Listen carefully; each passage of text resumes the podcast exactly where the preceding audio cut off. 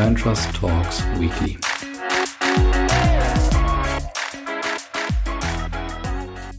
Hallo liebe Hörer, 13 Uhr Freitag, das heißt es ist wieder Brand Trust Talks Weekly Zeit.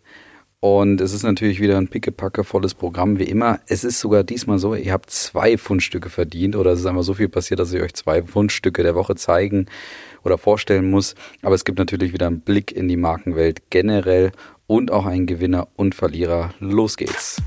Wir starten mit etwas ganz Aktuellem, weil genau zur Minute, wo ich gerade aufnehme, findet Wacken das ich glaube, Rock Heavy Metal Festival, ich weiß es gar nicht so genau, ähm, gerade statt und zwar online. Und genauso wie ich vor zwei Wochen schon mal von der Gamescom berichtet habe, hat auch das legendäre Wacken Festival entschieden, dieses Jahr auf jeden Fall etwas zu machen und zwar ein Live-Streaming-Festival, das eben online stattfindet. Wacken World Wide nennt sich das, auf jeden Fall fast ein Zungenbrecher. Und es zeigt mal wieder, wie ähm, ja, welche, welche Beziehung Wacken offensichtlich auch aufgebaut hat, weil die haben eine echt gutes Line-up hinbekommen bei dem Wacken Worldwide, was erstmal dafür spricht, dass sie offensichtlich gegenüber den Künstlern eine sehr starke Marke sind und wir daraus wiederum auch ziehen können, dass sie wahrscheinlich auch ziemlich viele Zuhörer oder Zuschauer haben werden. Ähm, Wacken hat sich es auch nicht nehmen lassen, da wirklich keine Kosten und Mühen zu scheuen im Sinne von oder im Sinne der Künstler, aber auch im Sinne der Technologie, dort, die dort eingesetzt wird. Also wer jetzt noch vor Samstag vielleicht diesen Podcast hört, kann er versuchen mal einzuschalten. Da wird technologisch einiges geboten. Also es ist fast ein Festival, das im Wohnzimmer stattfinden kann, mit Hilfe von, sie haben es Mixed Reality XR Stage genannt oder so ähnlich auf jeden Fall. Also ganz spannend, wie sie auch da technologisch natürlich trotzdem diese Atmosphäre, die natürlich einzigartig ist, ähm, trotzdem an die Bildschirme da draußen transportieren wollen. Spannend wird sein, wie geht's dann eigentlich weiter nach diesem, nach diesem Livestreaming in den nächsten zwei, drei Tagen? Wie machen sie es denn nächstes Jahr? Und da ist natürlich jetzt schon auch eine gewisse Gefahr für die Marke da. Also trauen sie sich irgendwie diese Exklusivität, die sie eben haben, dadurch, dass sie einmal im Jahr stattfinden, in, in Wacken letztendlich, dass sie dort diese Exklusivität verlieren? Oder gehen sie die Gefahr ein, dass sie vielleicht öfter so eine Art Livestreaming machen, aber in gewisser Weise vielleicht das Produkt verwässern, dafür aber die Bindung zu den Fans aufrechterhalten? Wird spannend auf jeden Fall, wie es da weitergeht, weil sicherlich wird das Festivalgeschäft eins der Themen sein, die von Corona länger betroffen sein werden als andere Bereiche. Nächstes Thema ist Aldi. War letzte Woche schon Thema. Ihr erinnert euch vielleicht als Fundstück der Woche habe ich den, diese Rucksacktüte von Aldi vorgestellt. Und Aldi hat diese Woche den inzwischen dritten Nachhaltigkeitsreport rausgegeben vom Unternehmen. Und das Spannende daran war, war, es wurde begleitet von einer, in gewisser Weise von einer Mitarbeiter-Guerilla-Aktion. Das heißt, an Aldi Nordmärkten in der Republik haben die Mitarbeiter Plakate bzw. Banner aufgehangen an den Aldi-Märkten, die mit ganz lustigen Sprüchen aufgewartet haben. Also Süße, du kommst hier nicht rein in Bezug auf Zucker. Oder auch ähm, bei uns heizt der Kühlschrank, weil Aldi eben ähm, bereits die Wärme der Kühlschränke in den Läden dafür nutzt, eben um die Läden entsprechend zu heizen. Ähm, und das Spannende an der Aktion ist letztendlich, dass Aldi dadurch zeigt und vor allen Dingen seine Mitarbeiter mitnimmt auf dem Weg, dass ihnen das Thema Nachhaltigkeit offensichtlich sehr, sehr wichtig ist. Und das ist etwas, was oftmals im Nachhaltigkeitsbereich oder bei dieser Transformation von Marken zu nachhaltigeren Marken oftmals auch vergessen wird, die Mitarbeiter mitzunehmen. Da wird zu sehr nach außen hin publiziert und kommuniziert, aber nach innen hin nicht klar gemacht, dass dieser Weg wirklich der Weg ist, den man in Zukunft beschreiten möchte. Und nicht selten sind dann auch innen eben gerade die Blockierer, die dafür sorgen, dass Kommunikation nach außen gar nicht so wirksam wird. Das heißt, also für Marken, die vor einer Transformation in Richtung Nachhaltigkeit stehen, immer den Leitspruch beherzigen, Marken wachsen von innen nach außen. Also nehmen Sie Ihre Mitarbeiter mit und kommuniziert dann erst nach außen.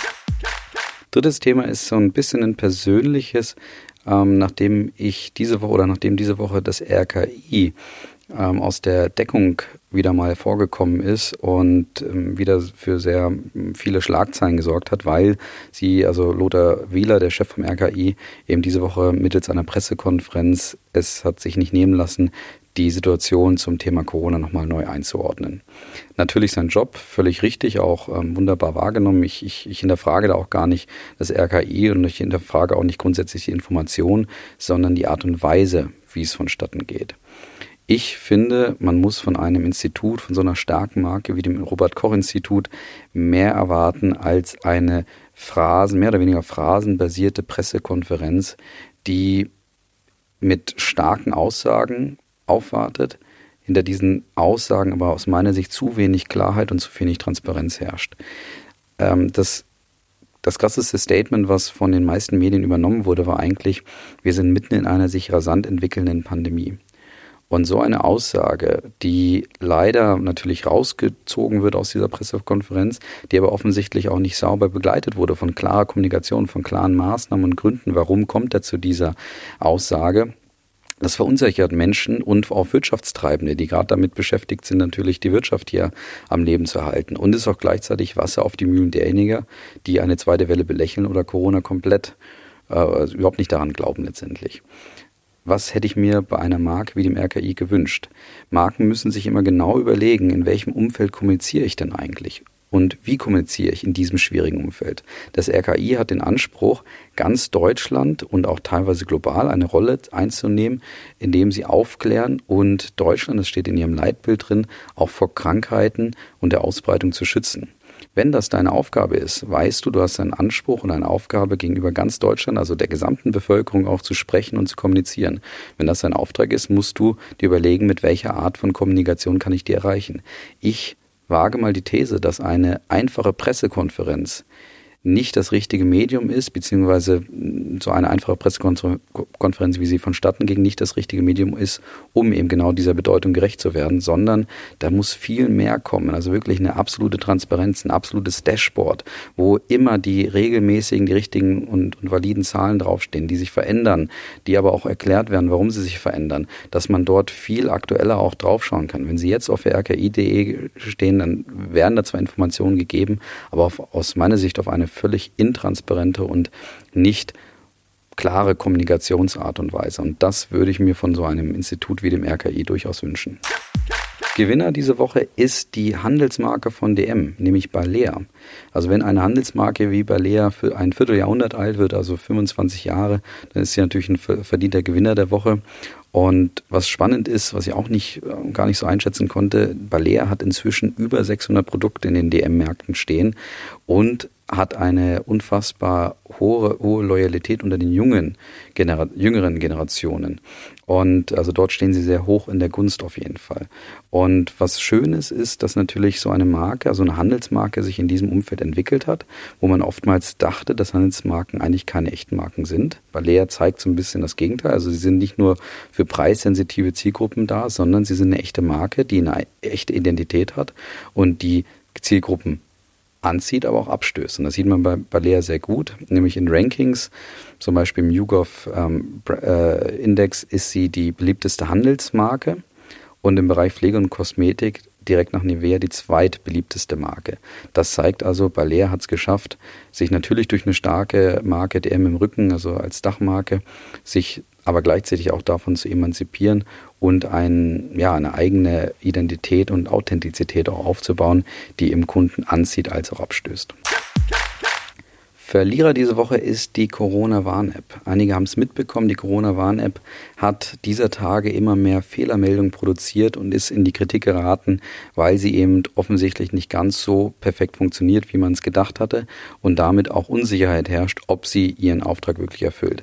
Was klar ist, und das möchte ich hier auch klar machen, ähm, der Auftrag wird erfüllt, sie funktioniert auch trotz Fehlermeldung oftmals. Es, es gibt halt jetzt einfach Aufträge an die Bevölkerung bzw. an die Nutzer, wie man diese App richtig benutzt. Das ist nicht optimal, aber das passiert halt bei so einem Projekt, was natürlich auch ähm, in gewisser Geschwindigkeit auch entstehen musste.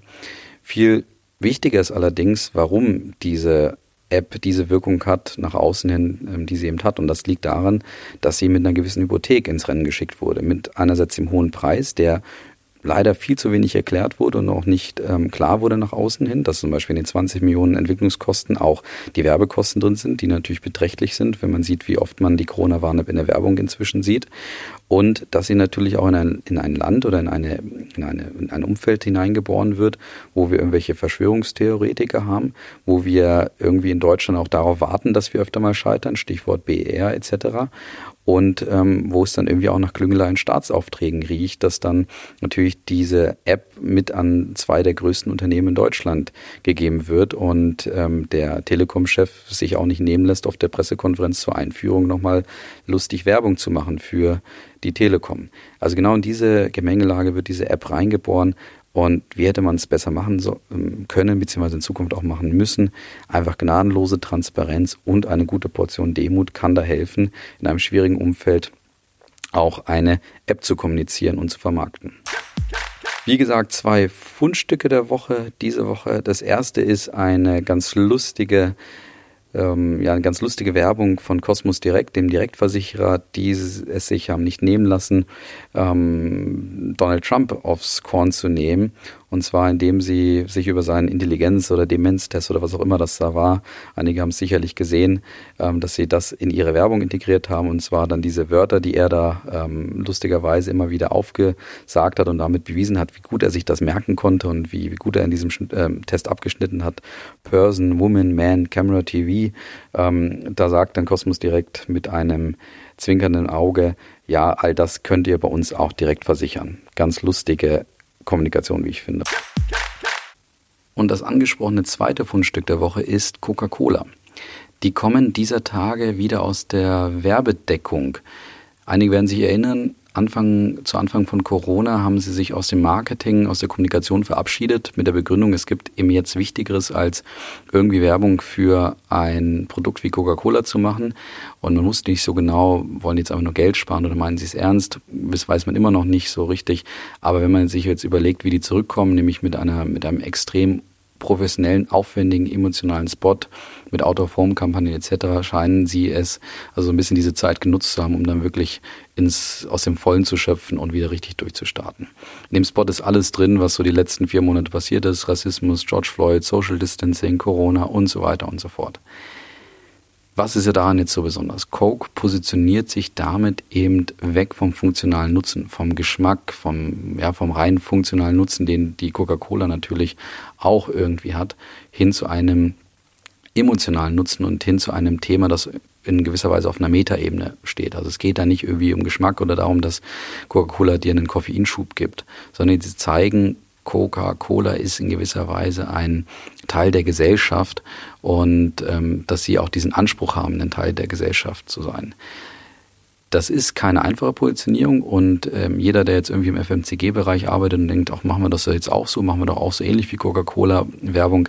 Nein, so eine Positionierung muss man sich hart erarbeiten. Entweder darüber, dass man konsequent genau auf diesen Markenkern einzahlt und zeigt, dass das das Thema ist, das man besetzen möchte, oder indem man von Anfang an schon zum Beispiel bei der Gründung zeigt, dass diese Art der Positionierung in gewisser Weise Teil der DNA ist. True Foods macht das zum Beispiel in einem anderen Bereich, also auch im FMCG-Bereich, aber in gewisser Weise im anderen Segment sehr ähnlich, indem sie immer wieder provozieren und immer wieder diese Aufmerksamkeitsschübe generieren für die Marke. In dem Sinne wünsche ich euch jetzt allerdings ein schönes Wochenende und freue mich, wenn ihr nächste Woche wieder einschaltet. Bis dann. Ciao.